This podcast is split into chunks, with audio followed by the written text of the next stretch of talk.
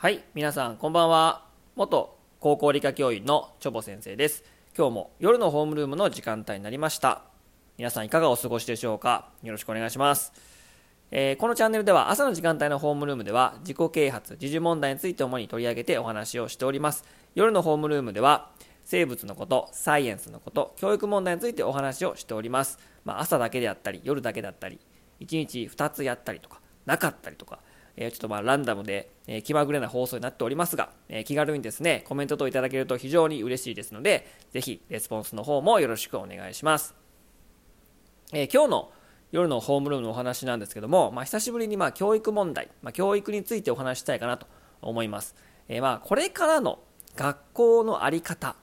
みたいな感じで、まあ、提言みたいな感じですかね。これから学校はこうあるべきだみたいなね、まあ、提言みたいな感じのお話をしたいかなと思います。まあ、私はあの高校教員だったので、まあ、どうしても目線が高校になるんですけども、まあ、その辺はちょっとね、あのご理解いただいて、はい。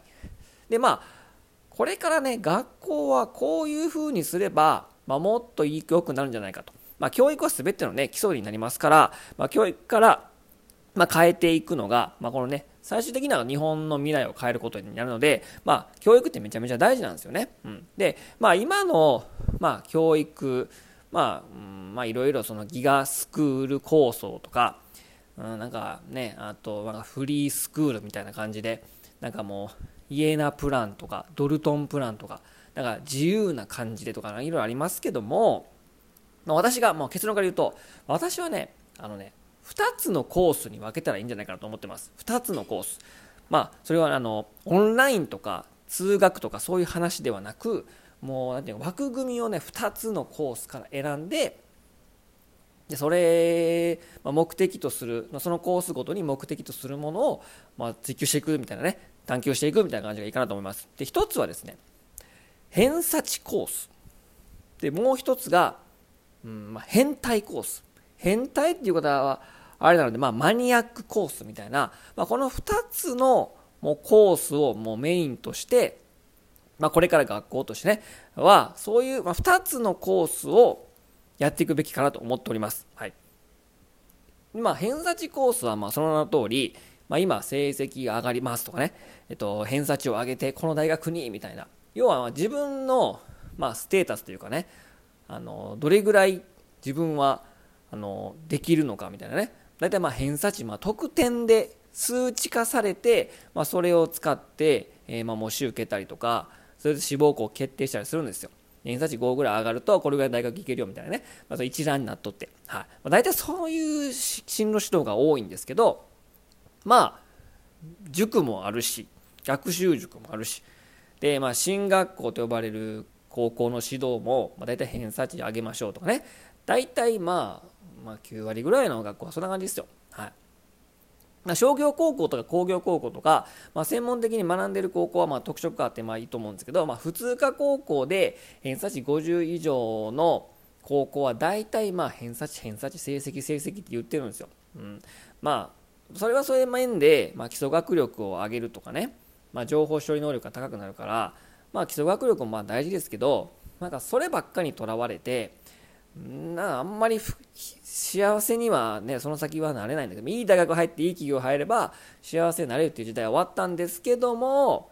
まあその流れはもう止まらないしずっと続きますよ多分。なので、えー、まあそういった教育を受けて育ってきた親世代。でそれに育てられている子供。はやはりその幻想偏差値の幻想高かったら幸せになれるんだみたいな幻想あるからまあそれはまあそれはねそれはそれでいいので、うん、それはまあ置いといて、まあ、偏差値を上げるとか、まあ、今までの既存のコースを、まあ、やってもらうと。それがまあ偏差値コースですね、うん。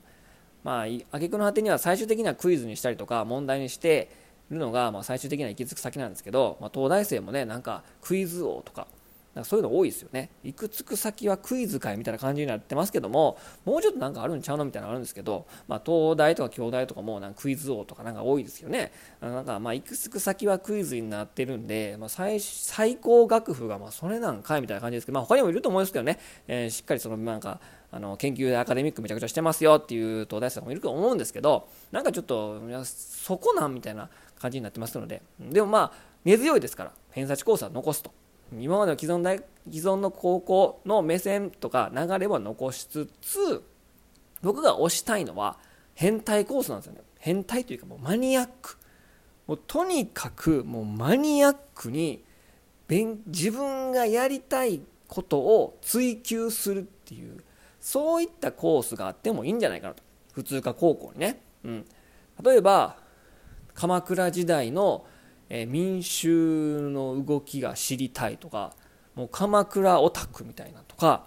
とりあえずあのキリンのことをめっちゃ学びたいとか人類進化どうなって我々が誕生したのか、ホモ・サピエンスについてめちゃくちゃ知りたいとかね。なんか自分の中で好きなこととか興味湧くことってそれぞれ多分あると思うんですよ。絶対に。でもそれをばっかりやってたらもうそんなことしないでちゃんと勉強しなさいとかね、うん、例えばまゲームもそうですけどこのゲームどうやってなってんの仕組みを知りたいとかね。なんか興味関心があるんだけど、まあ、それが中学校高校って上がるにつれて、まあ、できなくなっちゃってるんですよね。要はそれ学んどって何になんの？みたいなこと言われたらもうそこでなんかもう終わりみたいな。ああそうなんや。俺の興味関心のあることはやっとっても意味ないんや。みたいなのが親から言われ先生からも言われなんか夢潰されるみたいな。でもそこは自分好きなことはめちゃめちゃ学べるしアカデミックにできるしそれを専門に研究してる人はもう結構いるんですよ、うん、例えば香水が好きでなんかもう女の人が振り向くような匂いは何なのかってね調べて調べていくとこういった香りがあるんだみたいなね。でなんかねえっ、ー、とね愛知県のね大同大学にね香りデザイン学科っていうねあの匂いの香りについて専門的にあの研究している学科もあるんですよ、うん、だから本来は偏差値で大学とか自分がこの偏差値だからここ行こうみたいなアプローチで大学を選ぶんではなく興味関心があるから例えば香りについて研究したい。あ大同大学にそんな研究室があるんやとかね。あとキリンについてめっちゃ知りたいとかね。キリンについて研究してるあの研究してる人いないかなみたいなね。本来は興味関心があってそれを専門的にアカデミックやってるとこはないかなみたいな方で選ぶべきなんですよ大学は。そうすると大学選びも進むしあ初めてあこのこのキリンについて研究してる研究室があってこの先生に学びたい。